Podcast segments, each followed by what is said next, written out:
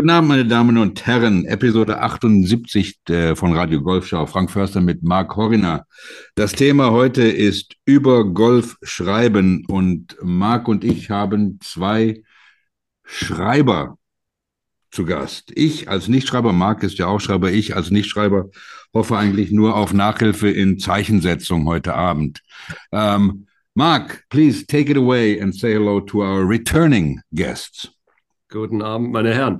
Ähm, das Thema der heutigen Sendung ist naheliegend. In diesem Jahr konnten wir hier bei der Golfschau illustre Autoren wie Rick Riley und Kyle Porter begrüßen und auch unsere heutigen Gäste Stefan Maywald und Michael Basche. Aber auch viele andere Gäste der Schau, die sich in erster Linie nicht als Autoren verstehen, sind publizistisch tätig.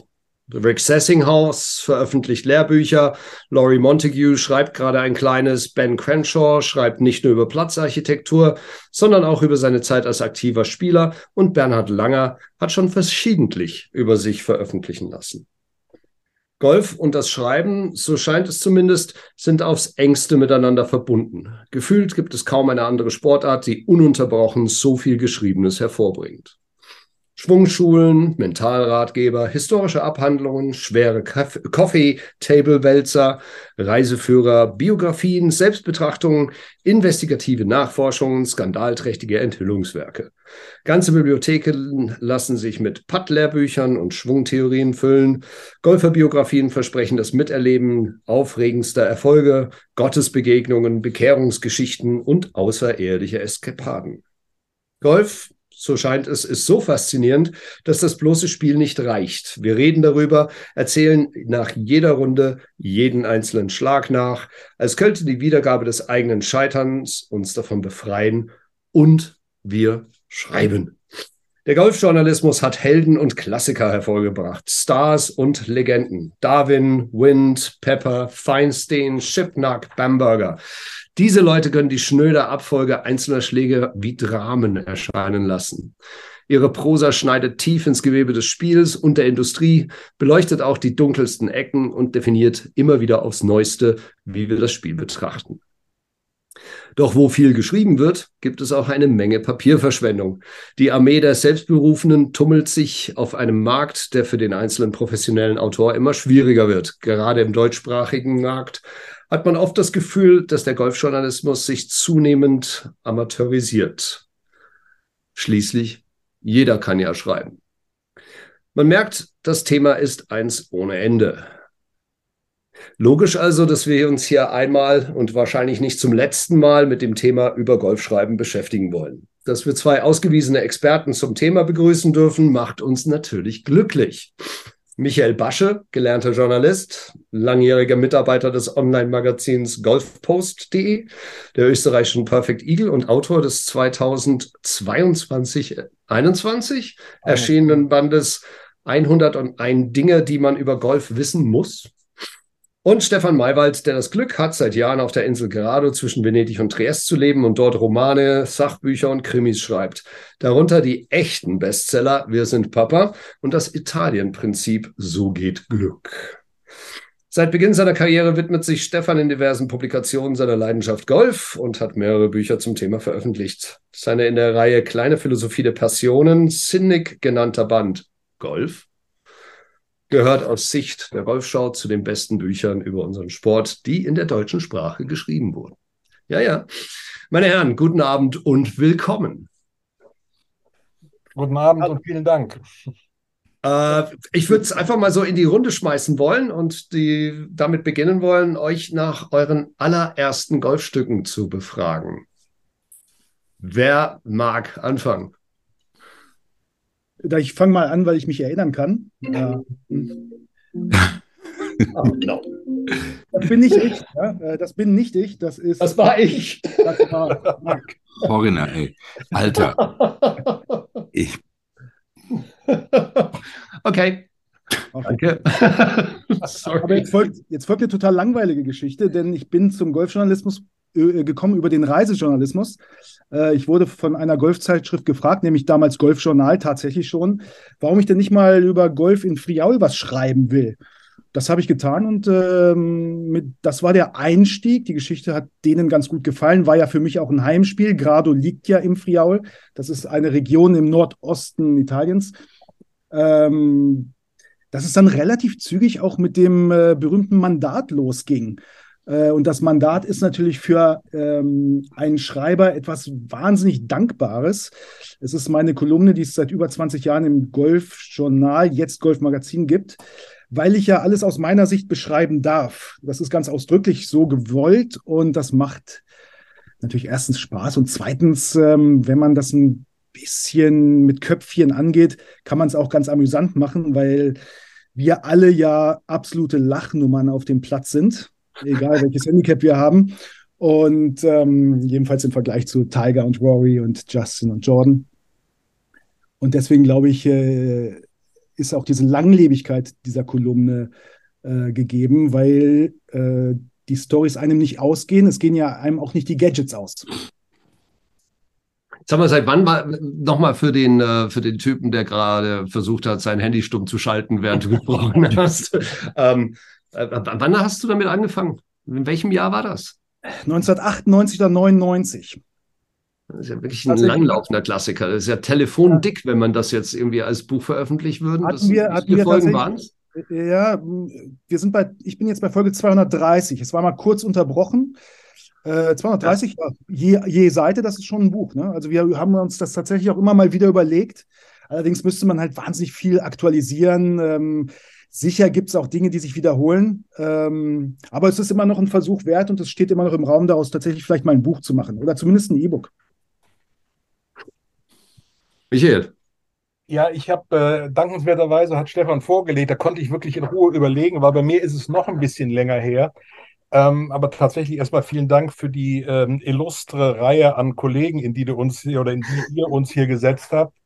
Äh, bei mir geht es tatsächlich zurück in die, in die 1980er Jahre. Ähm, und da sind wir dann auch halb schon wieder beim anderen Thema oder bei einer Facette dieses Themas, nämlich das Thema ähm, gelernter Journalist, gelernter Redakteur. Ich habe tatsächlich als Sportredakteur der Kölnischen Rundschau in Köln ähm, bei der ich das Volontariat gemacht habe, Lokalredaktion gemacht habe und auch dann in der Sportredaktion eine gewisse Entwicklung ähm, hingelegt habe, vom Hennessy Ladies Cup im ähm, Land- und Golfclub Köln berichtet. Damals oh. lebte Gilles Hennessy noch, der, der, der Cognac-Produzent, der ein großer Sponsor und Freund des Golfsports war. Und ähm, da wurde diese, dieser, dieser Hennessy Ladies Cup in Köln in dem doch sehr renommierten ähm, Golfclub veranstaltet. Und da gab es eine Pressekonferenz in Köln in einem der Nobelhotels in Köln in der Bibliothek. Ich sage nur schweres Leder, dunkles Holz äh, und ein leichter Cognac-Duft im Raum. Also es war großartig.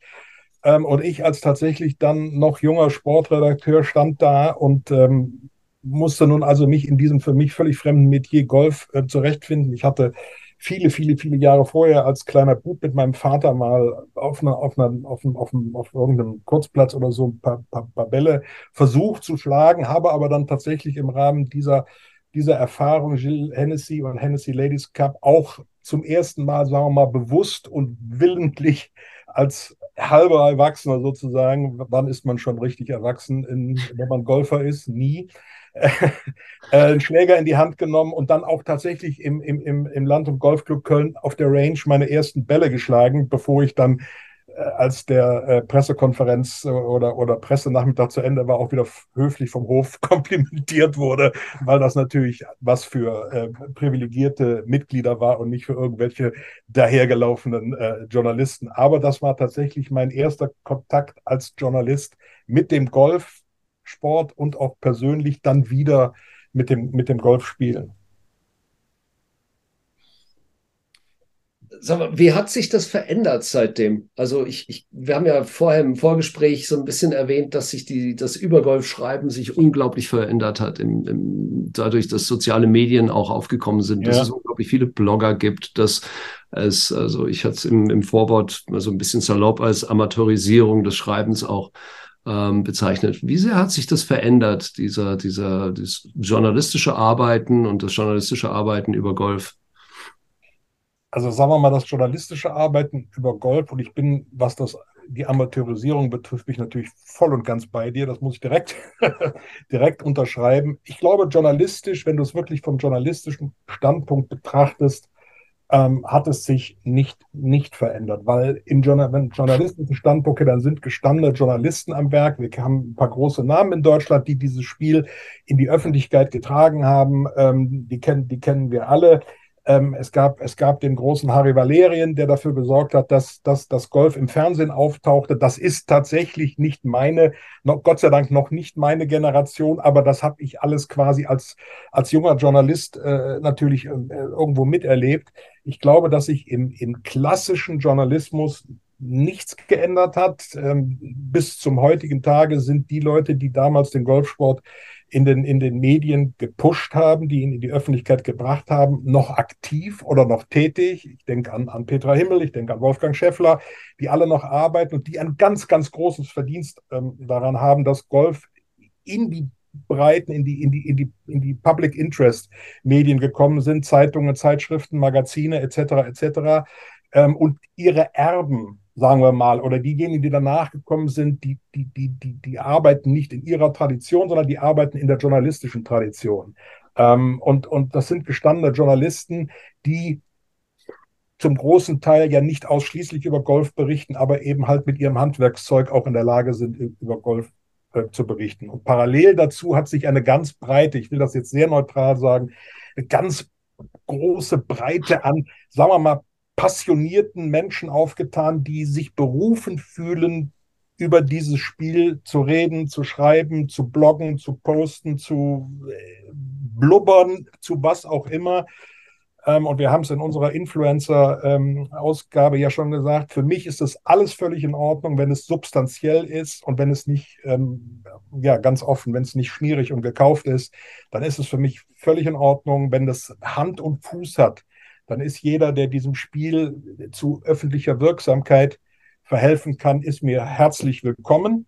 Das hat aber jetzt dann wieder nichts mit Journalismus zu tun und nichts mit Redakteursein zu tun, weil natürlich auf der anderen Seite, dass die, die journalistischen Strukturen und die Strukturen in der, in der Medienbranche natürlich stark verwässert.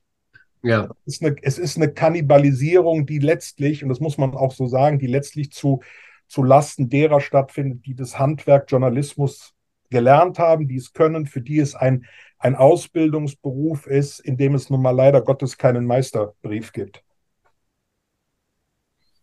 Stefan.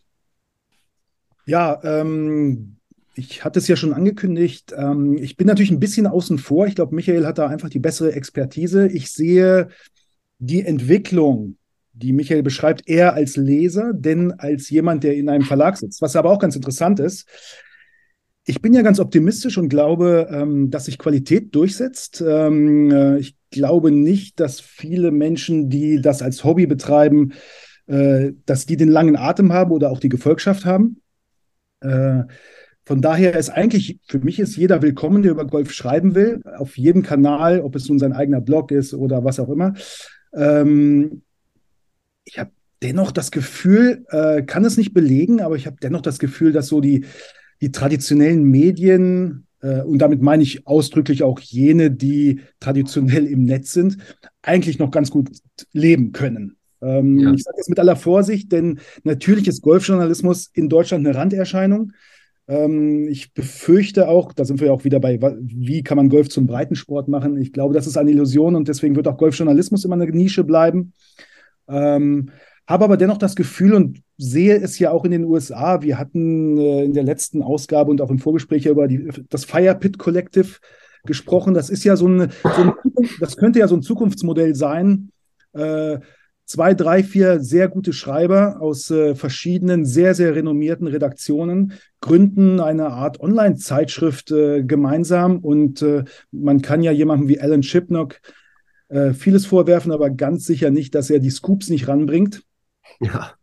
ähm, ich, glaub, ich, glaube, die ganze Mickelson-Geschichte lief ja auch schon über Firepit Collective. Ja. Was ja schon so eine, so eine Art, Achtung, Achtung, schönes Wort, Paradigmenwechsel in ja. so ja. darstellt, oder?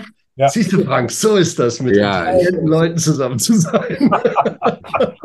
ich, Ich habe mich gerade gefreut, wow. dass ich hier meinen Platz als Leser gefunden habe und jetzt ist Stefan der Leser. Was mache ich denn jetzt? Ja, aber eins muss man dazu sagen, Stefan, lass mich das ganz kurz anmerken. Ich finde es schon wichtig zu sagen, das Fire Pit Collective ist eine ganz tolle Geschichte, aber die Jungs beim Burger, Schipnack und so weiter und so weiter nehmen, kommen mit ihrer Expertise, mit ihren Connections erstmal aus dem klassischen Golfjournalismus. Absolut. Die bringen das rein, wo wir hier, die wir hier auch in dieser Runde sitzen, und da kloppe ich uns jetzt mal allen auf die Schulter, auch dem reinen Leser, Frank, äh, und sagen, wir könnten uns da auch hinsetzen mit unseren Connections, mit unserer Expertise, mit unseren Vorerfahrungen, ähm, mit unseren Erweckungserlebnissen und wären sicherlich in der Lage, aus, auf, auf dieser Basis auch, ich will das um Himmels Willen nicht mich mit denen vergleichen, mit diesen, mit, das sind ja nur wirklich Granaten, aber will, will heißen, deren, deren, das, was sie ins Firepit Collective einbringen, ist entstanden aufgrund von journalistischer Entwicklung, von journalistischer Experience und von journalistischen Werdegängen, ob das Shipnack, Bamberger oder wie auch immer sind, die teilweise auch ein bisschen ins äh, Boulevardeske äh, abdriften oder aus dem Boulevardesken Bereich kommen. Ähm, das muss man auch ein bisschen dazu sagen, aber why not? Sie haben, sie haben ihre, ihre, ihre Connections, sie sind bestens verdrahtet in, in der Szene und das bringen sie jetzt im Firepit Collective ein, was für mich, und damit entschuldige Stefan, dass ich dich unterbrochen habe, ich glaube nicht mal, dass, die, dass, die, dass, dass der Journalismus sich verändert hat. Ich, hab, ich glaube, diese ganze Landschaft, in dem Journalismus oder was man dafür hält, stattfindet, hat sich verändert. Wir haben nicht mehr nur noch die klassischen Medien, wir haben äh, offizielle Medien, mit, die, die mit user-generiertem Content arbeiten. Da ist von Expertise, von fachlichem, von fachlicher Qualität das überhaupt nicht erwünscht. Also nur mal als Beispiel. Ja, um mit äh, um mal ein berühmtes Wort von äh, Jeff Goldblum zu paraphrasieren, äh, guter Journalismus findet einen Weg, oder? Auch in einer veränderten Landschaft. Richtig. Das schon. Lass uns noch mal ganz kurz, Stefan, äh, bevor, bevor wir äh, da auf, auf sidetracked worden sind von Michael, danke. Ähm, lass uns äh, lass uns doch mal ganz kurz auf so ein Modell wie Firepit Collective äh, eingehen. Das ist ja hochgradig interessant, was die da auch treiben. Und ich merke auch, äh, ich bin äh, ein leidenschaftlicher Hörer. Ich höre mir die, die, den, den Fire Drill auch regelmäßig an. Sie formatieren das ja immer wieder neu. Sie spielen auch mit neuen Formaten. Und ähm, es, es gelingt ihnen auch, und das ist, finde ich, sehr schön, ununterbrochen Werbung auch für sich selbst dabei auch zu betreiben. Also es wird, also wir wissen alle, wir wissen alle, dass Schipnack gerade ein Buch über Live Tour schreibt. Wir wissen, mit wem er spricht darüber. Er lässt das, glaube ich, in jeder Folge ein, zwei Mal fallen. Und wir wissen, das ist jetzt schon ein Bestseller. Ja, und es würde mich auch nicht wundern, wenn das im Eigenverlag dann äh, äh, erscheinen wird, wobei er sicherlich mehrere Bookdeals hat. Ähm, und das, das da, da verändert sich natürlich schon auch über Golf schreiben auch. Ne? Also es verändert sich, weil, weil, wie, wie, wie Michael auch gerade gesagt hat, es, es ist nicht nur über Golf schreiben, das über Golf erzählen. Also man, man muss so einen Podcast auch nehmen und es auch als Form einer nicht Verschriftlichung, aber eine, eines Narrativs auch sehen. Und das funktioniert ja hervorragend. Ich weiß zwar nicht, wie viele Zuhörer Sie haben, ein paar mehr als wir wahrscheinlich aber sie machen ununterbrochen Scherze darüber, dass sie keine haben, äh, was ja nicht der Fall sein kann. Ja, ja also Firepit Collective, äh, dazu gibt es einiges zu sagen. Ähm, erstmal, ich finde den Namen einerseits genial, andererseits total totaler Bullshit. Also totaler Panne, ne? unvermarktbar, aber okay. Ja. Ich meine, da, auch das kann irgendwie ein Marketing-Tool ja. sein. Ähm, nee, du hast was ganz Wichtiges gesagt, diese Personalisierung. Ähm, ganz blödes Beispiel. Letzte Woche habe ich in meinem Blog, in meinem Italien-Blog, äh, ein Buch vorgestellt. Äh, das ist mir in der Buchhandlung aufgefallen. Das Cover. Es ist ein italienischer B-Prominenter, der Wissenssendungen moderiert im Fernsehen. Er hat eine Biografie über Nero geschrieben, Kaiser Nero. Und sein Foto, also äh, der Wissenschaftsjournalist, sein Foto auf dem Cover ist größer als das Bild von Nero im Hintergrund. Wo ich mir dachte, Alter, geht es noch eitler. Aber ich fürchte, und das sagen mir auch alle Leute in den Verlagen, ich rede jetzt nicht vom Golf, sondern allgemein vom Print, Gesichter verkaufen sich. Wenn du auf die aktuelle oder auf irgendeine Spiegel-Bestsellerliste guckst, es sind sehr viele Prominente da, ne, die mit Foto von Tim Melzer über Harpe Kerkeling, wer auch immer. Äh, ich fürchte, das droht uns auch im Golfjournalismus. Ne? Diese Personalisierung, die Schipnack und Bamberger vorleben. Ja. Ähm, Dazu muss man ein Typ sein, vielleicht muss man dafür auch das richtige Alter haben, wobei Schipnack und Co. etwa unser Alter haben, da müssen wir uns, glaube ich, nicht vor verstecken. Aber diese Person, also mir gefällt das nicht, muss ich sagen. Mhm. Äh, glaube aber, dass das natürlich mit den so sozialen Medien und äh, dass diese Selbstdarstellung immer stärker zunimmt. Ähm, und eben auch für den Verkauf wichtig ist, ne? wie, wie es eben Schipnack und, und alle in ihrem Firepit Kollektiv machen. Ne? Also so eine permanente Nabelschau, aber auch so eine permanente Präsentation. Schipnack ist ja unfassbar aktiv auf Twitter. Wahnsinn, ja. Äh, also äh, wirklich geht da auf fast alle Fragen ein. Twitter ist ja, glaube ich, ein Medium, was man in Deutschland vergessen kann. Äh, in den USA ist es aber durchaus, wer, wer, weiß, wie es jetzt mit Elon Musk weitergeht, aber äh, zu, viele Journalisten, viele Schriftsteller, viele Wissenschaftler sind auf Twitter. Das muss man einfach sehen. Das hat sich, das ist es in Deutschland meines Erachtens nicht so. Und diese Nabelschau, ey, da jeden Tag 30 Mal irgendwas zu droppen, also ich weiß nicht, ob das die Zukunft sein kann. Und ich frage Man mich. fragt sich, wann die Jungs schreiben, ne? Ja, ja, und ich frage mich eben auch, ob es, ob es nicht doch, äh, es wird ja immer wieder propagiert, ob es nicht doch irgendwie so eine Gegenbewegung gibt. Ich erkenne die Gegenbewegung, kann ich auch per Zahl belegen, äh, an Reiseführern. Reise, also die Bücher. Ne? Ähm, ja. In den frühen 2000er Jahren hieß es Reisebücher, Reiseführer, also hier die Marco Polo und ADAC und so diese kleinen 9-Euro-Führer sind die ersten, die hops gehen, weil alle mit ihren Handys durch die Städte rennen das ist, da ist genau das Gegenteil passiert. Keiner hat Lust mit dem iPad irgendwie, du, äh, du willst Print, du willst die Eselsohren reinmachen, du willst die, die Trattoria unterstreichen und da ist das Internet einfach, du willst auch nicht mit dem iPad irgendwie in Florenz in der Sonne sitzen, dann ist die Batterie alle, dann wird es dir geklaut und was auch immer. Also ich glaube, diese Gegenbewegung, ich bin mal sehr gespannt, ob es die im Print äh, auch geben wird. Jetzt rede ich natürlich gerade Print schön und letzte Woche wurde Merian eingestellt. auch auch schwierig. Äh, aber ihr wisst, was ich meine. Jetzt habe ich ganz schön lange geredet und wahrscheinlich auch irgendwo den Faden verloren. Aber du. Nee, nee also, aber, aber ich würde da genau reingrätschen äh, wollen, weil ich glaube, dass du damit etwas ansprichst, was mich immer wieder umtreibt. Also, wo ich immer wieder das Gefühl habe, ähm, man möchte ununterbrochen laut rufen, Print ist nicht tot. Also man, man, möchte es ununterbrochen laut rufen und wenn man es wagt, mal in äh, spezielle Geschäfte reinzugehen. Es gibt in Berlin mehrere Geschäfte, die ausschließlich Magazine verkaufen, also die internationale Publikationen verkaufen. Da gibt es Magazine, da kostet jede Ausgabe 50 Euro. Irgendwie schaffen die das zu überleben. Irgendwie und, und, und es ist eine Sinnlichkeit damit verbunden und eine, eine Liebe zum Detail, eine, äh, da werden, da werden Magazine quasi händisch gebunden oder sie kommen gänzlich ohne Bindung daher, sie haben unterschiedlichste Formate. Also, ähm, und ich glaube, dass, dass wir natürlich alle gerne irgendwie schnelle Medienzugriff haben, dass wir alle gerne irgendwie schnell mal online gucken, wer schreibt gerade was und mal bei Twitter schauen. Aber wenn wir ganz ehrlich sein wollen, auch und äh, oder nein, nee, ich, was heißt, wenn wir ganz, ich, ich erträume mir das, ich wünsche mir das. Ähm, und ich merke, dass es bei mir so der Fall ist. Hoch hochqualitative Produkte, hochqualitative äh, äh, Texte gehören auf Papier und werden dort, glaube ich, besser und anders wahrgenommen als äh, im, im, im Internet. Also und deshalb glaube ich, dass Print nicht tot ist, auch wenn Meridian sich gerade eingestellt hat. Wir, wir sprechen ja immer wieder, also Michael und ich, die, die Jungs bei ähm, Links Diary in, in Schottland, ich weiß nicht, Stefan, ob du die, die Jungs kennst.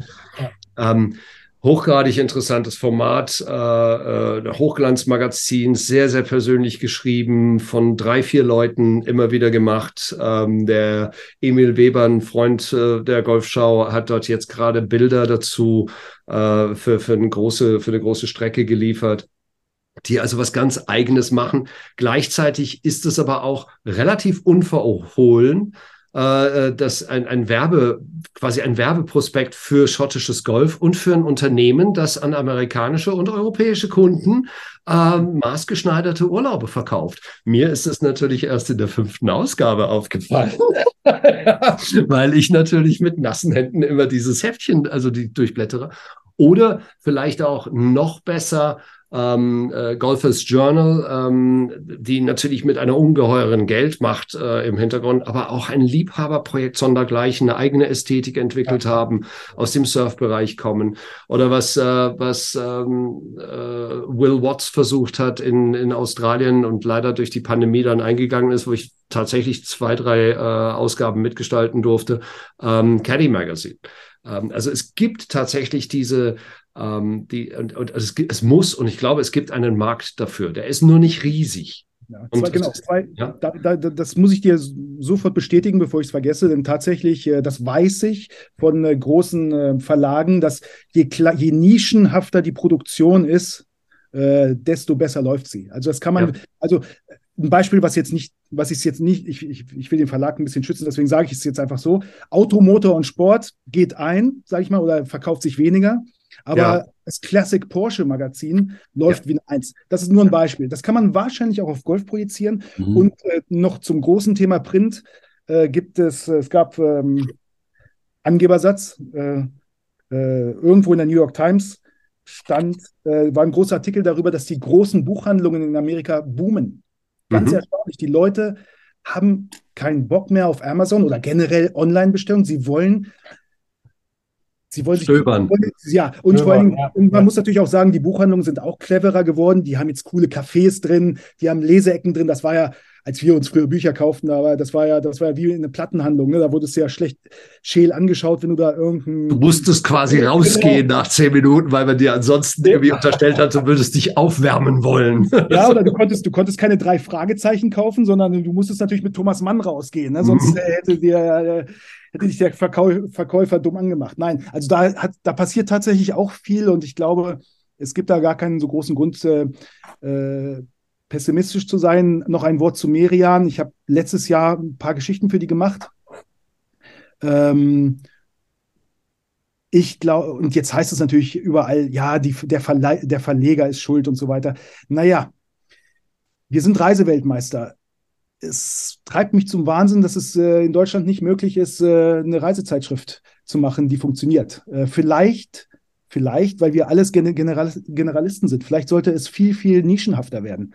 Mhm. Ähm, weißt du, was ich meine? Weil Merian, Geosaison und äh, Abenteuer und Reisen waren halt immer ein Mallorca-Thema, ein Toskana-Thema, immer so schön nach Jahreszeiten, immer nett geschrieben, gefällig fotografiert dieser Generalismus ist, glaube ich, ein bisschen vorbei. Ne? Denn ähm, warum soll ich mir, gut, Merian war schon immer ein bisschen monothematisch, aber ich, ich, ich spreche jetzt ein bisschen äh, ähm, ins Allgemeine. Warum sollte man, mir ist zum Beispiel eine Reisezeitschrift, also die Idee für eine Reisezeitschrift gekommen mit dem Namen typisch, weil ich immer wieder, ich werde immer wieder angeschrieben, auch über meinen Blogpost aus Italien, äh, nenn uns doch mal eine typische Trattoria, wo, die, wo nur Einheimische hingehen. Ne? Man müsste mal eine Reisezeitschrift machen, Italien typisch. Weißt du, nur diese typischen Trattorien, wo du gar, garantiert keinen Touristen findest. Sowas wäre irgendwie lustig. Also, aber Und das nur, würde 100% funktionieren? Nur mal so, ist mir heute Morgen gekommen, als ich, als ich, als ich, als ich noch mal kurz über Merian geweint habe.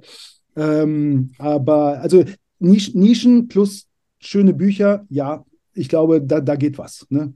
Gibt, ja, und, und es gibt ja auch, gibt ja auch ganz interessante ähm, Beispiele aus dem Golfbereich. Du hast ein, zwei genannt, Michael hat eins genannt.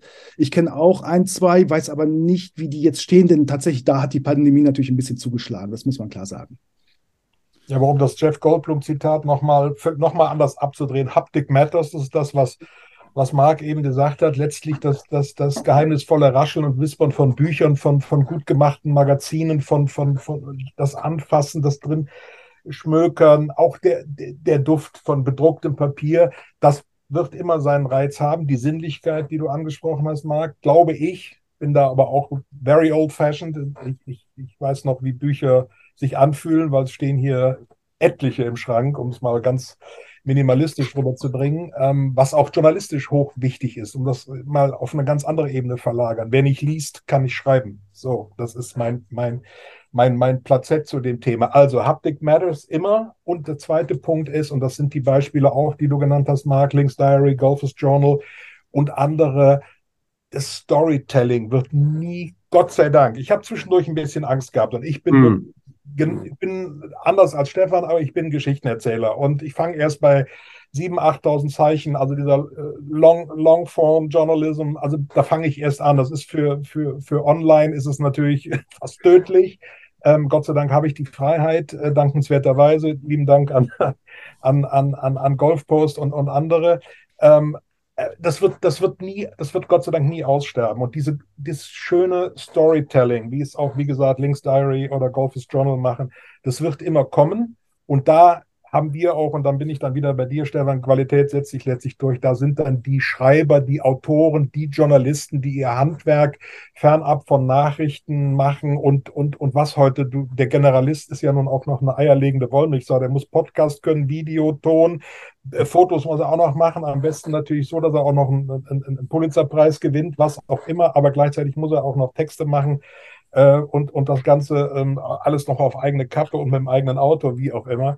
Ähm, aber diese, diese Form von, von, von, von Journalismus, ähm, wo dann wirklich der Schreibende, der Autor, der Kreative, derjenige, der auch weiß, wie man mit Sprache spielt, wie man sie auch auswalzen kann, ohne zu langweilen, der wird dann, das wird immer, das wird immer eine Nische sein, aber es wird auch immer ein, ein, ein Markt sein. Zwischendurch, wie gesagt, hatte ich ein bisschen Bedenken, ähm, habe mich sehr als Dinosaurier gefühlt, ähm, und heute Abend sitzen hier drei zusammen, von denen ich weiß, dass wir alle in der, in die, in, in, mit demselben, mit demselben Rhythmus ticken im Metronom weitgehend, dass wir alle Storyteller sind und Geschichtenerzähler und das äh, ist auch ein gutes Gefühl.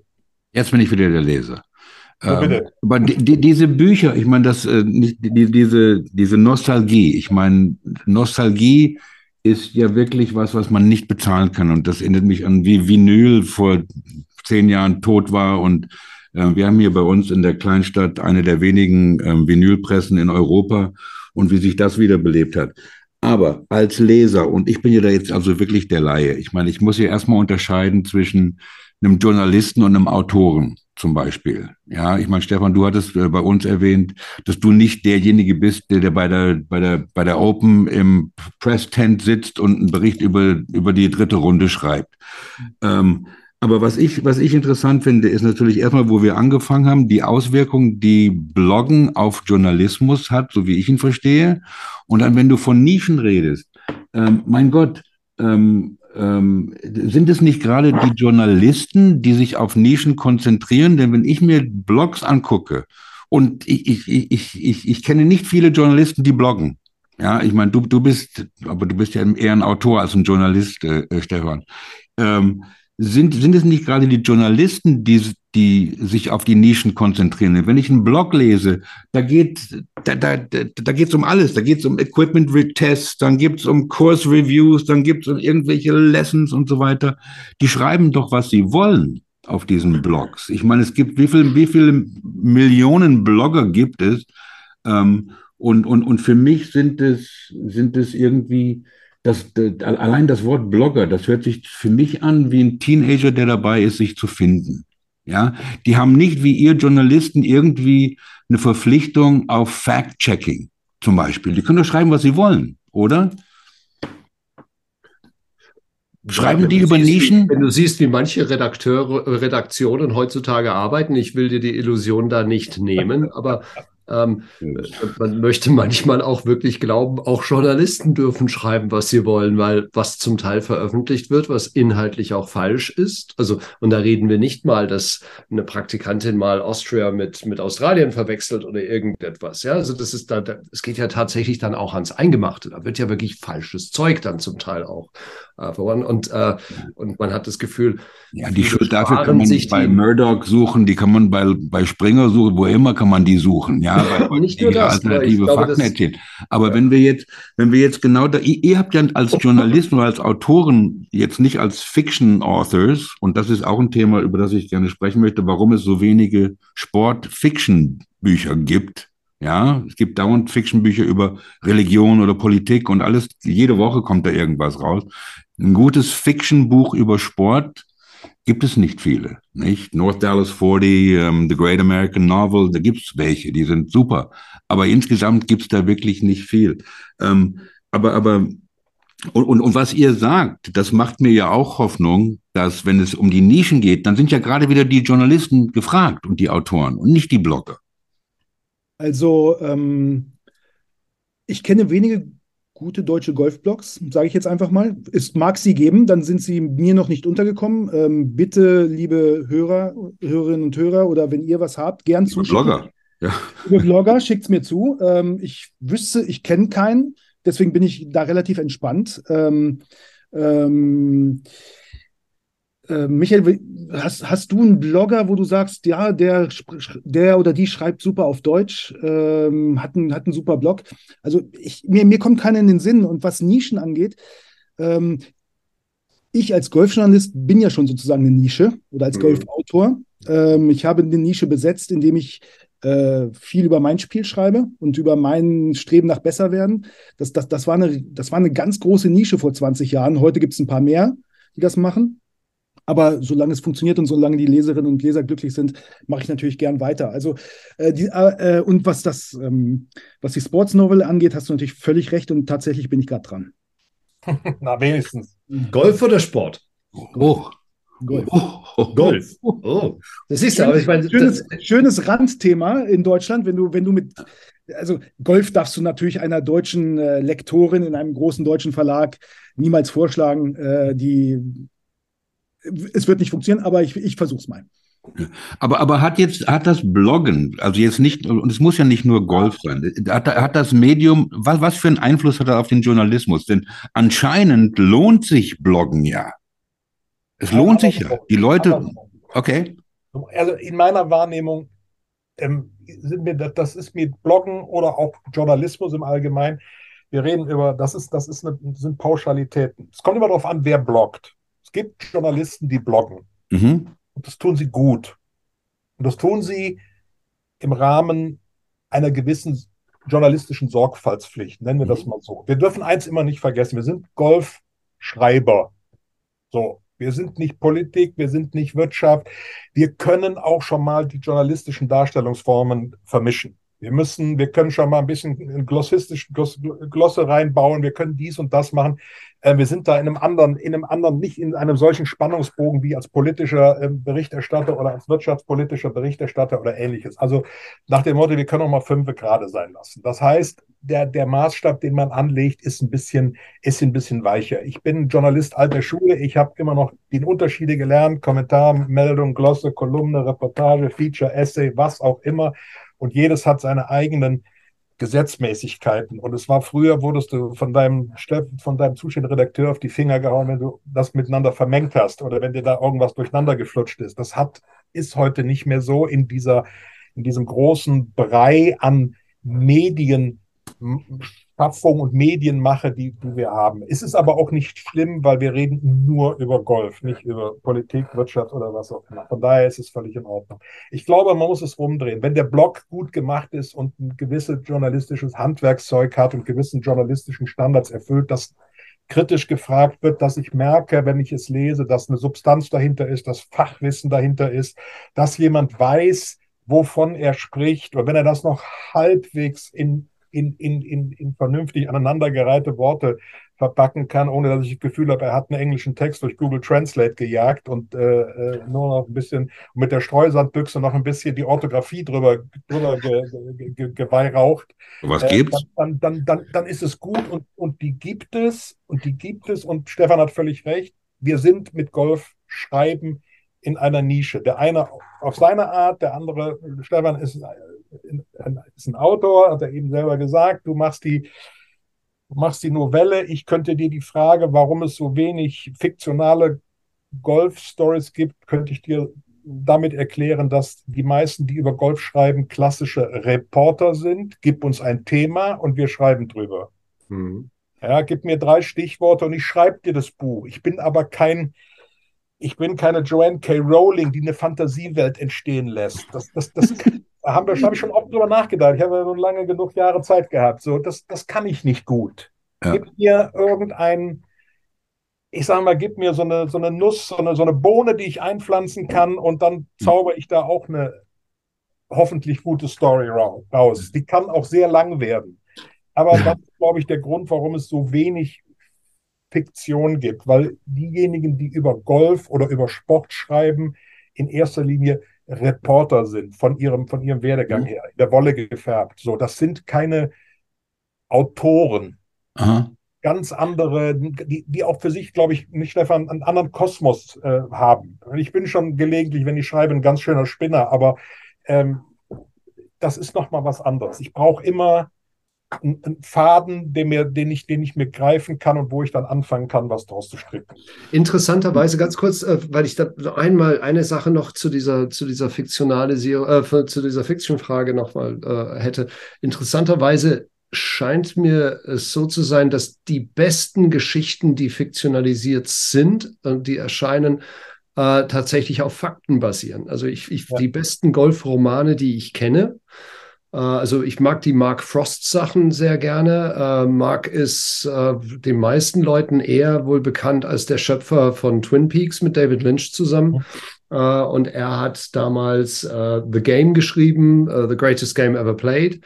Nee, The Match heißt das andere, ähm, über quasi den Beginn des professionellen Golfspiels ähm, und hat mit unglaublich viel Faktenwissen, äh, Wissen, äh, aber auch mit einem unglaublichen Gespür für Dramaturgie äh, diese Geschichten zu Papier gebracht. Und wenn ich zunehmend darüber nachdenke, sind die meisten Romane tatsächlich, die sich mit Golfspielen beschäftigen, Romane, die sich auf dem, auf diesen Faction-Geschichten äh, aufbauen. Also nicht Faction, Entschuldigung, auf Fakten basieren. Ja. Ähm, das nur kurz als Einwand und als Empfehlung, Mark Frost äh, immer wieder super zu lesen. Faction ist ja, ist, ja eine, ist ja eine gute Wortschöpfung. Es passt perfekt. Ja, auf ja. Fakten basierende Fiktion. Daraus kannst du Geschichten spinnen. Das finde ich das trifft ziemlich gut, glaube ich. Ja, aber ich, ich, wollte, ich wollte nicht äh, die Fähigkeiten oder die Kenntnisse von Bloggern in, in, Frage stellen, wenn, wenn ich, als ich gefragt habe, was, was sind die Auswirkungen des Bloggens auf den Journalismus? Ähm, mich, mich, interessiert, ähm, äh, welche Auswirkungen jetzt der bezahlte und der unbezahlte Content auf euch als Schreiber oder Journalisten hat. Denn das Bloggen, da, da drücke ich einen Knopf und dann ist es da. Da muss ich nicht irgendwie was bestellen oder ein Abo machen oder mir was kaufen gehen. Ähm, wie, wie beeinflusst euch das, dass es jetzt, dass diese Sachen, auch wenn sie von Leuten geschrieben werden, die Kenntnisse haben und die Fähigkeiten haben und die wissen, was sie tun, auf einmal umsonst available ist? Ich merke in meiner Arbeit tatsächlich äh, wenig Auswirkungen, ähm, weil ich wahrscheinlich in der Nische noch mal eine Nische bin, muss man irgendwie so sagen. Also äh, ich glaube aber, dass es Leuten wehtut. Sagen wir mal so, äh, bis vor wenigen Jahren, wenn du dir einen neuen Driver gekauft hast, hast du natürlich dir eine Golfzeitschrift vorher gekauft. Eine deutsche oder eine amerikanische, wo die Testbericht Berichte drin waren. Mhm. Das wird inzwischen, vor allen Dingen, wenn du der englischen Sprache mächtig bist, und das ist nun mal jeder unter 55, 60, äh, das wird abgenommen. Es gibt, keine Ahnung, es gibt My Golf Spy, aber es gibt natürlich ja. auch ja. Äh, wirklich wahnsinnig gut gemacht. Ähm, ich, ich sehe da keinen Haken. Die testen das wirklich sehr, sehr, sehr, sehr gut. Ähm, es gibt natürlich auch, auch, äh, keine Ahnung, die Gold List von Golf Digest ist meines Wissens oder, oder die Hotlist ist, glaube ich, jetzt auch komplett im Netz verfügbar. Es war mal kostenpflichtig, aber ich glaube, das haben sie auch sein lassen. Das scheint den Zeitschriften weh zu tun, allerdings nicht in einem Maße, dass es zum Beispiel äh, und ich, ich, ich sage es jetzt ganz vorsichtig, wie gesagt, ich bin Autor und nicht Redakteur. Ich sitze also nicht bei meiner Zeitschrift Golf Magazin, aber es hat glücklicherweise keine Auswirkungen auf mein Standing und offenbar auch noch nicht auf die Verkaufszahlen. Das ist einfach so. Ähm, dass, dass, die goldenen Jahre im Golfjournalismus, wenn es sie denn je gegeben hat, vorbei sind, okay, klar. Äh, dass wir mit weniger Leuten, das ist in jeder Redaktion dieser Welt so, ob Golf oder nicht, dass weniger Leute mehr machen müssen, Michael. Ich glaube, das kannst du auch bestätigen. Ja. Ähm, aber insgesamt glaube ich schon, dass ähm, dass Magazine oder auch gut gemachte äh, Webseiten immer noch so einen Mehrwert offerieren, dass wir uns erstmal keine Sorgen machen müssen. Und nochmal, ähm, reine Deutsch, deutsche gute Golfblogs, mir sind keine bekannt. Kann aber auch meine Ignoranz sein, ich lasse mich gern belehren. Also ich, ich unterschreibe das so, wie Stefan das gesagt hat. Ähm, ich fühle mich auch nicht unter Druck gesetzt ähm, von Blogs. Ähm, ich glaube, und ich drehe, versuche es wieder nochmal andersrum zu drehen, weil das genau ein, ein Bereich von Öffentlichkeits arbeitsamer oder Öffentlichkeitssuchen ist, das mit dem Journalismus, so wie ich ihn gelernt habe, so wie ich ihn verstehe und so wie ich ihn lebe und arbeite, auch nichts zu tun hat. Ähm, du hast ein gutes Beispiel genannt, Stefan. Äh, neuer Driver, Driver-Test, was auch immer, kann man sich alles im Internet angucken. Ähm, das äh, Testberichte, auch die, die, die Tatsache, dass Nachrichten in dieser modernen Welt 4.0 virtuell, in der wir sind, äh, über Twitter und was weiß ich, schneller verbreitet sind, als ich drei Sätze darüber zu schreiben in der Lage bin, weil ich auch nicht jeden Tag und jede Stunde und jede Sekunde an meinem Handy sitze und, und, und Twitter ähm, äh, äh, verfolge. Was all die Blogs und all diese Nachrichten vervielfältiger, und ich glaube, da kommen wir dann an den Unterschied, nicht leisten können, erstens aufgrund der beschränkten Kapazität des Mediums, aber auch aufgrund von Hintergrund, Sachverstand, Expertise ist das, was wirklich guten Journalismus ausmacht, nämlich ein ganz klein wenig auch die Dinge, die Welt, über die wir da schreiben, zu erklären, kausale Zusammenhänge zu knüpfen, Dinge mit einzubeziehen, die nicht in der Nachricht drinstehen. Ähm, ich komme da gleich, ich habe gleich ein ganz aktuelles Beispiel dafür. Ähm, äh, Analysen zu, zu machen, mal auch interdisziplinär zu denken, mein, mein, mein Lieblingsbeispiel ist, dass ein, Jay Monahan sich gegen Liv Golf ähm, auf, auf die Hinterbeine stellt, obwohl er einen, einen, einen College-Abschluss in Geschichte hat und eigentlich wissen müsste, dass es diesen wunderbaren äh, Spruch antiker Strategen gibt, der da heißt, wenn du sie nicht besiegen kannst, verbünde dich mit ihnen. Er hat immer gesagt, ich kann sie nicht besiegen, aber er versucht es bis zum heutigen Tag. Es wird nicht funktionieren, das ist auch ein ganz anderes Thema. Aber solche, ich sag mal, Nebenäste aufzumachen, solche kausalen Zusammenhänge zu knüpfen, solche Dinge einfließen zu lassen in Texte oder in die, in die Arbeit, die man macht. Und da gibt es da gibt's tausende von Beispielen, wo ich sage, danke Stefan, ja, wir müssen uns da, wenn wir wirklich, wir wissen, das, das nehme ich jetzt auch für uns in Anspruch und da klopfe ich uns jetzt hier allen auf die Schulter, wir wissen, worüber wir reden. Wir wissen, was wir können und wir können unser, wir beherrschen unser Metier, sowohl die handwerkliche als auch die kreative Seite der ganzen Geschichte. Und das ist etwas, was ein Blog oder ein, ein, ein Influencer oder auch ein Twitter oder was auch immer, die in Akt, puncto Aktualität und schnell mal was rausgerotzt, entschuldigt den Ausdruck, sind die, sind die an Schnelligkeit nicht von uns nicht zu schlagen, aber durch die Begrenztheit des Mediums ist das für mich eine Nische, und alles, was wir bisher besprochen haben, spricht ja dafür. Der Erfolg als Buchautor, äh, die, die, die Coffee Table Magazines, die, die, die wieder reüssieren, ähm, das Storytelling, alles passt in diese die rein. Und es gibt irgendwo, genau wahrscheinlich wie bei Live Golf und der PGA Tour, auf Dauer eine Koexistenz. Man bedient sich der Schnelligkeit und der Blogs und der Twitter-Nachrichten und der 240 Zeichen, wenn man, oder 280 Zeichen, wenn man schnell informiert werden will und hoffentlich ähm, hat man genauso viel Muße, sich mit dem, was Stefan schreibt oder was ich gelegentlich schreibe oder Marc schreibt, dann vielleicht mal ähm, eine halbe Stunde oder eine Stunde in den, in den Sessel zu lehnen und zu sagen, so, jetzt genieße ich mal, jetzt lasse ich mich mal vielleicht auch ein bisschen in eine, in, in eine andere Welt äh, versetzen, verführen, etc. etc. Ich glaube, da, da ist irgendwo, dazwischen ist irgendwo der Weg, den das Ganze nehmen wird. Ja, gutes Beispiel mit Live Golf. Also ich kann da nur für die deutschsprachigen Medien sprechen, aber wenn du darüber wirklich die Hintergründe wissen wolltest, dann musstest du bis heute auf die traditionellen Medien zurückgreifen. Also genau. ein, äh, ein Blogger, der äh, über die Hintergründe und wirklich äh, die, die tiefen Hintergründe von Liv schreibt, also mir ist er noch nicht untergekommen, es würde mich jetzt auch wundern, hätte ich den, den übersehen. Also ja. Tatsächlich, Michael, da, das ist ein wirklich gutes Beispiel, weil 2022 war ja nun wirklich eines der ereignisreichsten Jahre der, der Golfgeschichte. Das muss man wohl so sagen. Eine, eine neue Tour aus dem Nichts, die fast alle die sechs von zehn Top-Ten-Spielern abgreift oder was auch immer. Ähm, da die Hintergründe mal aufzudröseln. Äh, wir sind auch noch lange nicht am Ende. Das geht ja, das geht ja noch ja. runter weiter. Aber dazu braucht es dann tatsächlich den langen Atem der traditionellen Medien. Ne? Ja, und zu wissen, zu wissen, worüber du redest, auch Rückblicke ja. zu schaffen, zu sagen, ja. wie war das eigentlich, als die PGA Tour entstand? Das haben wir ja alles schon mal gehabt. Ja. Angefangen damit, dass Greg Norman. Greg Normans World, World Tour. Ja. Und, und, und, das weiß ja heute keiner mehr. Da bin ich dann auch wieder derjenige, der sagt, die Gnade der frühen Geburt, ja, so, oder die, die, die, die, Liebhaberei zum Buch. So, mich hat mal ein ganz junger Kollege gefragt, der sagte, äh, wo, wo, wo, woher weißt du das alles? Ich sage, da gibt es so eine Institution, die nennt sich Buch. Da sagt er, aha, so, ja, sage ich. Und davon, der Trend zum Zweitbuch, der ist unschlagbar, den muss man immer verfolgen.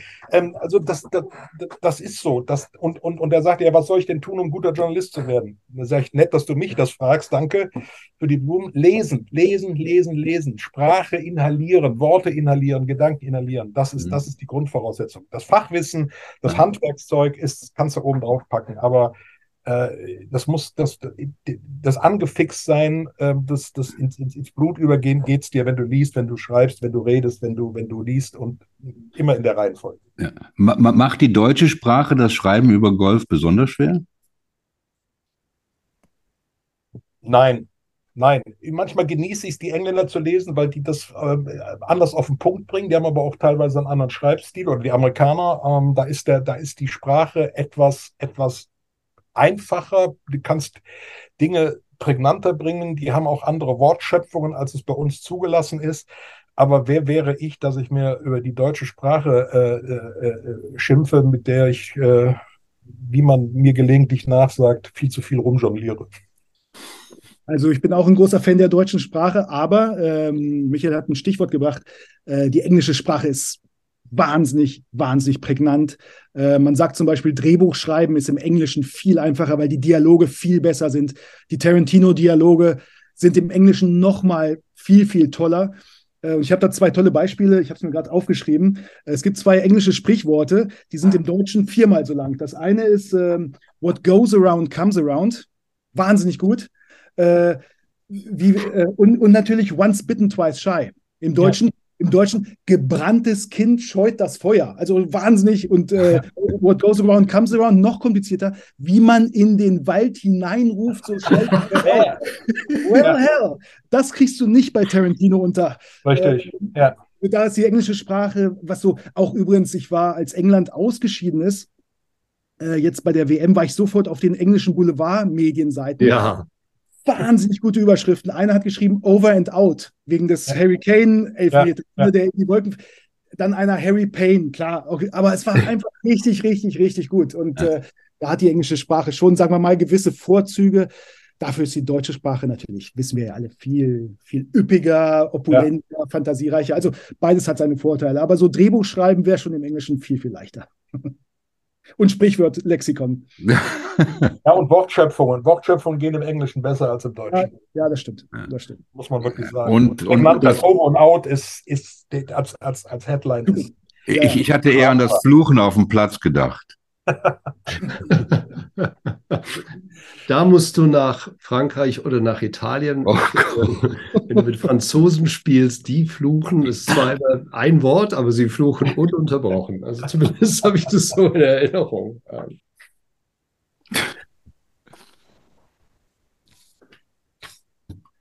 Mr. Horiner.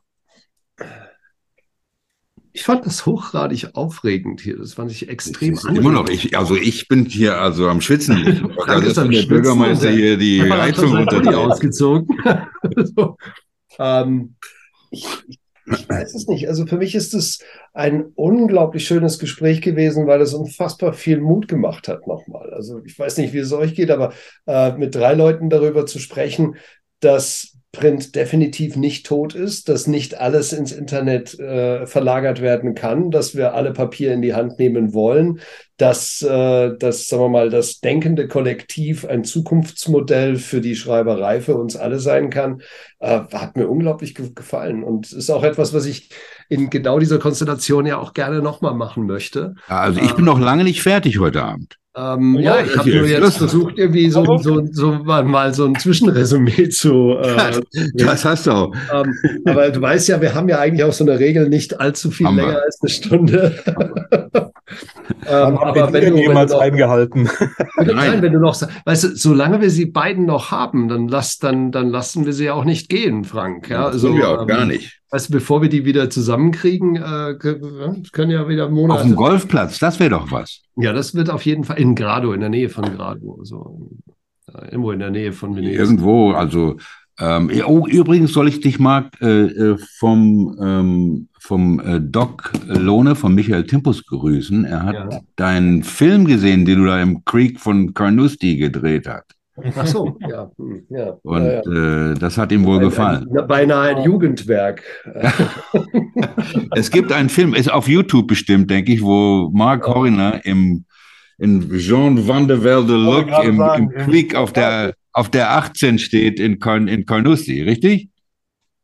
Ja, es ist tatsächlich ein, ein kleiner Film, den wir damals gemacht haben für die, ähm, für die Region Tay Country. Das war also das ist der Versuch, ähm, Carnoustie und aber auch ähm, Teile von Five gemeinsam als Destination zu vermarkten. Und ähm, da waren wir dann im Auftrag dieser Organisation unterwegs und ich durfte tatsächlich an, an verschiedensten Tagen mit ganz wunderbaren Leuten verschiedene Plätze aufspielen und habe mit äh, Alan Tate, das wird vielleicht dem einen oder anderen hier wenig sagen, aber Alan ähm, hielt jahrelang, ich glaube 20 Jahre lang, ähm, den Platzrekord, mhm. den Platzrekord. Und uh, he's a big beefy fucker. Also ist richtig, also richtiger, so ein Berg, ein Golfer vor dem Herrn, herrlich. Und ähm, ja, und der schickte mich dann also dann in diese äh, in diese Situation rein und ich habe den, Redakt äh, den den den zuständigen Director wirklich in, in den Wahnsinn getrieben, weil ich sollte quasi die die die Jean van der Welde Route nehmen auf dem Weg zum 18. und ähm, es ist mir nicht gelungen, äh, meinen Schlag ins Wasser zu setzen. Wenn man es will. Un, unlike, unlike at Green Eagles, äh, Michael. Ne? Ja, genau. Aber er, er, es war so, das, der, da konnte er das gut. Der, der Regisseur hat es nicht verstanden, dass es für den Golfer quasi eine nicht umsetzbare Aufgabe gewesen ist, den Ball bewusst ins Wasser zu spielen. Also es ist ja eigentlich einfach. Sagst du, hast 100 Meter, dann spielst du halt deinen Wedge da rein, ja, Punkt. Ja ging nicht. Also das irgendwas war im Kopf nicht in Ordnung. Gut, da war vieles im Kopf der nicht in Ordnung. Das war schon eine Ausnahmeerscheinung. so. Wenn der Horiner das nicht kann, auf jeden Fall. Ja, ja, ja. Okay, als Leser mache ich dann den Deckel drauf. Ähm, meiner Meinung nach ähm, sollen Golftexte, ganz egal wo sie sind, ähm, Golfer und Nicht-Golfer gleichermaßen mit dem Feeling, ähm, mit dem Geruch, mit dem Sound, ähm, mit dem Nervenkitzel von diesem Spiel fesseln. Ähm, egal wo, auf dem Blog, in einem Buch, in der Zeitung, egal wo. Und ähm, Stefan und Michael machen das auf Deutsch, was für mich ähm, was ganz Besonderes ist. Und ähm, ich habe mich tierisch gefreut, als ihr beide einzeln hier wart. Und Michael, du warst ja jetzt schon ein paar Mal hier und wir haben uns ja auch schon auf dem Golfplatz getroffen. Also ähm, äh, es, es bedeutet mir persönlich äh, unheimlich viel, äh, mit euch darüber zu reden. Ähm, und dann unter dem Flügel meines meines ähm, Co-Conspirators, Mr. Horner, macht das besonders viel Spaß. Danke, dass ihr heute hier wart. Wir danken, dass wir hier sein durften. Herzlichen Dank für die netten Worte. Schöne Grüße an alle. Mark, I'm Frank Forster. I'm Mark Horner. To the Linksland. To the Linksland. Mary.